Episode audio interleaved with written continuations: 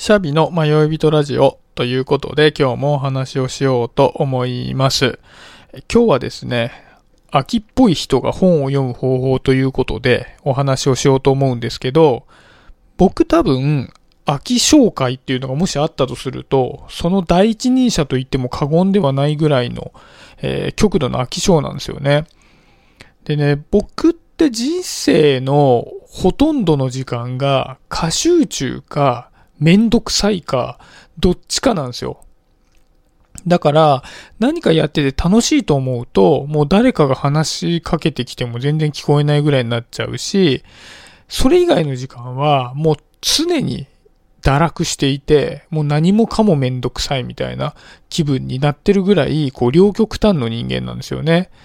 で、まあこれは、この番組でも何度もお伝えしている、まあ ADHD の特性なので、仕方ない部分も、まああるかなとは思ってるんですけども、まあね、とは言ってもね、結構今秋っぽくて本読めない人って、そういう特性じゃなくてもいるんじゃないかなと思って、このまあ話をチョイスしたわけですけど、まあね、とはいえ僕結構子供の頃から顕著で、学校の授業なんかはね、昔も、前の回でも話したと思うんですけども、地獄絵図以外の何者でもなくて、ね、自分の話す時間は一切与えてもらえずに先生ばっかり4、50分喋ってるわけじゃないですか。まあ飽きますよね。で、当時、もう映画ドラえもんだって途中で飽きてしまうぐらいの、まあ僕の耐久力だったので、まあね、特段ウィットに富んだ喋るわ、喋りができるわけでもないね、学校の先生のおしゃべりを4、50分聞けるっていうことはまあまあできないわけですよね。だから、なんか本って言っても、まあ今もね、そういった気象っていうのはもうほとんど変わってないので、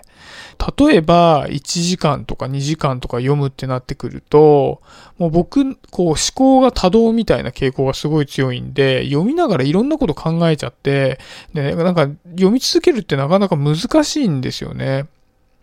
んで、まあ僕みたいなタイプじゃなかったとしても、ほらあの日本の社会人って、約半数が月に一冊も本を読まないらしいんですよね。なんか統計によると。やっぱりこう、今スマホがあるので、時間を潰すっていうんであれば、こう、本を持ち歩いたり、まあ、電子書籍で読んだりとかっていうよりは、まあね、SNS を空き時間で見たり、例えばですけど、こういう音声コンテンツだって、まあ、どこのプラットフォームも大体10分前後をマックスに置いているのが多いんですよね。だからこういったところからも、長いものをずっと楽しむっていうよりは、まあ、短いものを細切れに楽しむっていうのが、まあ、今の楽しみ方なのかななんて思うんですよね。ちょっと前ですけど、1ヶ月か2ヶ月前のニュースで、映画館で映画を見ている最中にスマホを見る人が増えてるっていう話もありましたけど、まああれもね、映画の120分とか130分とかの尺に、まあ耐えられなくなった若い層っていうのが、まあね、こうスマホを2時間も見ないなんて考えられないなんて意見も載ってましたけども、まあ途中で飽きてしまって、こう息抜きでそう、あのスマホを見ながら映画を軽く見てるみたいな感じになってきてるのかななんて思うんですよね。で、本に話を戻すと、やっぱり本ってだからといって読まなくていいやってなるかっていうと、なんか知りたい情報を得たり、それをきっかけにものを考えるっていうことで言うと、すごく効率がいいんですよね、やっぱり。やっぱり知りたい情報に、あの、割と早くアクセスできますし、やっぱりネットに転がっている情報を探すよりも、濃い情報にたどり着く、えスピードも速かったりするので、こう、秋っぽいとはいえ、本を読むのをやめようっていう風にはなかなかならないなっていうのがあるんですよね。で、そこで、まあ、今回の本題の、まあ、秋っぽい人が本を読む方法っていうところなんですけど、秋っぽい人って言い換えるとこう熱しやすく冷めやすいとかって言うじゃないですか。で、熱しやすく冷めやすい人の特徴って、興味自体はいろんなことに持つんだけど、その興味を深める前に飽きてきちゃうみたいな感じだと思うんですよね。で、そういうこういろんなことに興味を持つんだけど、深める前に飽きちゃうと。まあ、本で言うと、本読みたいなと思って買ってくるんだけど、読み終える前に飽きちゃうみたいな、方向けの、まあ、やり方として、もう極度の飽き性の僕がやってる方法をちょっと今回紹介してみようかなと思ってて、で、方法としては3つあるんですよね。で、1つ目は、まず紙の本を使うっていうところですね。で、これは、紙の本みたいな形で、きちっと目に見える物体として置いてないと、読む気がそがれちゃうんですよね。読み始める気がそがれちゃう。あの、絶対的に本よりも電子書籍の方が便利なので、まあ、秋っぽい方じゃない場合はもう電子書籍の方が圧倒的にいいと思うんですけど、秋っぽい場合は読み始めるやる気のコストみたいなところを考えると、紙の本の方が圧倒的にいいんじゃないかなってふうに僕は考えてます。でも二つ目は、あの、縦に読まずに横に読むっていうことですね。で、これは、えー、どういうことかというと、一つの本をずっと読み続けて、読み終わったら次の本へ進むっていうやり方ではなくて、いくつもの本を同時並行的に横に進めていくっていう読み方をするっていうところですね。だから同じ時間を割くにしても、一冊の本をずっと読む時間を割くっていうよりは、A という本、B という本、C という本、D という本っていうのを横にこうスライドさせながら行ったり来たりして読んでいくっていうやり方が、え秋っぽい人にとってはすごくいいんじゃないかなというふうに考えていて、なんか秋っぽい人って同じことをずっとやってるのは苦手なんですけど、いろんなことをするっていうのは割と苦手じゃなかったりするんですよね。だから、一点集中は結構きついんですけど、こう多動的な集中みたいな風に変えるのがいいんじゃないかなと思ってて、僕はそういう風にしてて、で、具体的には、本を随時紙の本で5冊程度用意しておいて、それをどさっと目につくところに置いとくんですよね。まあ普段リビングにいるんだったらリビングに置いとくとかでもいいですし、まああの自分の部屋があって、まあ自分の部屋でいつもゴロゴロしてるっていうんであればそこでいいと思うんですけど、まあそれを目につくところに置いとくと。で、その中で、まあ普段や、あの、だらだらとツイッターとか見ちゃってるような時に、その本の中から一番読みたいなと思ってる本を一冊取り出して、目次をパラパラめくって、あ、ここ読んでみたいなっていうところを選んで、そこだけ読むんです。順番通りに読む必要はなくて、そこの部分だけ読んで、で、ちょっと読んでて飽きてきたら、それを閉じて、また別の本を取って、同じ動作を繰り返していくと。なので、こう、同じ本を、例えば1時間本を読むって言っても、その5冊の本を、例えばですけど、10分ずつ読むとかいう形にもなるかもしれないですし、例えば、じゃあ、1冊の本30分読んで、もう1つの本20分読むみたいな形かもしれないですし、もう飽きてきたら潔くやめてしまうみたいなやり方で、僕はやってます。で、ちょっとポイントがあって、じゃあこの常時用意されている本の中で、こう、なかなかまあ読み終わらなくてというか、あの、買ってからますごい時間が経ってきちゃって、自分にとって新鮮味がなくなってくる本ってあるじゃないですか。で、その場合は、少ししか読んでなかったとしてももう処分してしまう。あの、秋っぽい人にとっては、実は新鮮味こそ最大の価値だったりするので、新鮮味のない本って、その5冊の中で1冊新鮮味のない本があったら絶対選ばないんですよね。で、その本をずっと置いてあるっていうのは、なんか読まなきゃいけないな、でも読みたくないなみたいな気分になっちゃって、すっごい気になっちゃうんですよ。だから、その本はもう新鮮味がないと思ったら、もう捨てちゃうなり、メルカリに売るなりして、自分の視界から削除するという方が、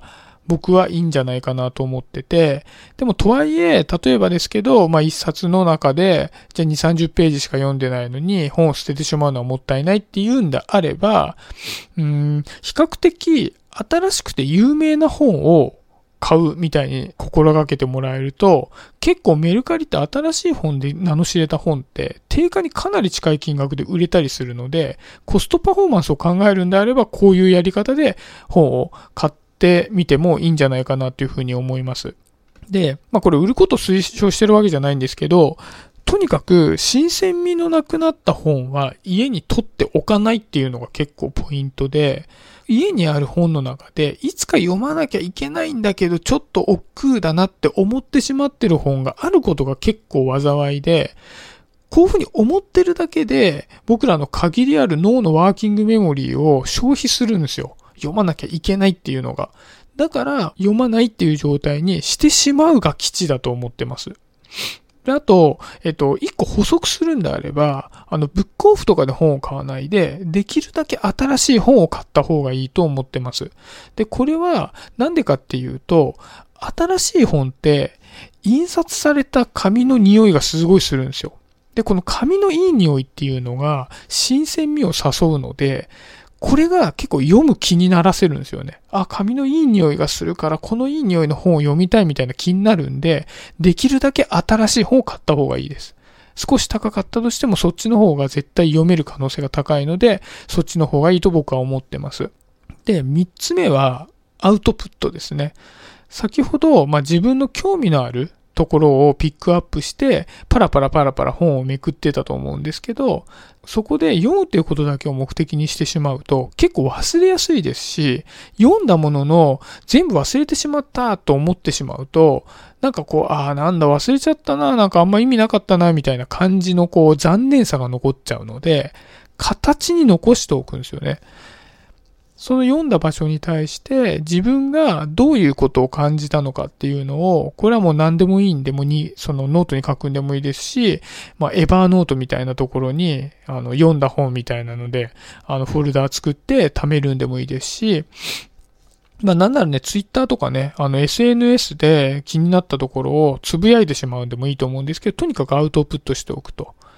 で、プラスアウトプットしておくことで、実際本で全部処分するっていう話さっきしたと思うんですけど、家にもう残ってないわけですよね。で、残ってなくなったとしても、そこに、そう自分が気になったところっていうのが残ってるので、安心感もあるじゃないですか。だから残しておくのはすごくいいのかなと思います。で、読んだ時に何も感じない箇所って多々あると思うんですけど、それは特になんかアウトプットしたいことがなかった場合は、自分にとって意味のなかったものなので、綺麗にも忘れてしまうと。読んだ本って思い返してみると、記憶に残ってる部分ってそんななくないですか？なんか全く覚えてない本ってたくさんあると思うんですけど、なんか記憶に残るところなんてほんの一部だと思うんですよね。だから、もうなんか、全然読んだ時に、その一番新鮮なタイミングでピンときてないんだから、自分にとって全然大事なところじゃないので、こう、本を読んでたくさん吸収してやるぞなんて首相なことは考えずに、もうがっつりもう時間の損切りをしてしまって、そこはなかったことにしてしまうっていうのが、僕はいいかなと思ってます。はい。で、この3つが、あの、一応もう秋っぽい人向けの本の読み方っていう、まあ僕がやっている方法ですね。まあね、あんまりこう、良い子は真似しない方がいいかもしれないですね。まあ、読書家の方なんてこんな読み方する必要は全くなくて、もうと、とにかく秋っぽくて今全然本を買ったのに読めないとか、そういう方向けの話なので、もしね、あの、なかなか本を読むっていうのを習慣にしたいのにできないっていう方がいた場合は、ちょっと真似してもらえると嬉しいなと思います。僕自身、おそらくさっきのね、日本人の約半分は月に一冊も本を読まないみたいな統計の中で言うと、本を読む数は結構多い方だと思うんですけど、よっぽどハマらない限りは全部読んでないですね。あの、2割ぐらいしか読んでない本なんかたくさんあるぐらいなんで、僕はね、その読み方でいいんじゃないかななんて思ってます。まあね、あの、どれだけの分量を読んだかっていうよりも、どれだけ自分の中で活かされたかっていうのが大事なような気がするんで、うん、それでいいんじゃないかなと僕は思ってます。まあもしね、この僕のやり方が参考になるっていう人がいたら嬉しいなと思っております。えー、そんな感じで今日は終わりにしようかなと思います。はい、今日もありがとうございました。シャビでした。バイバイ。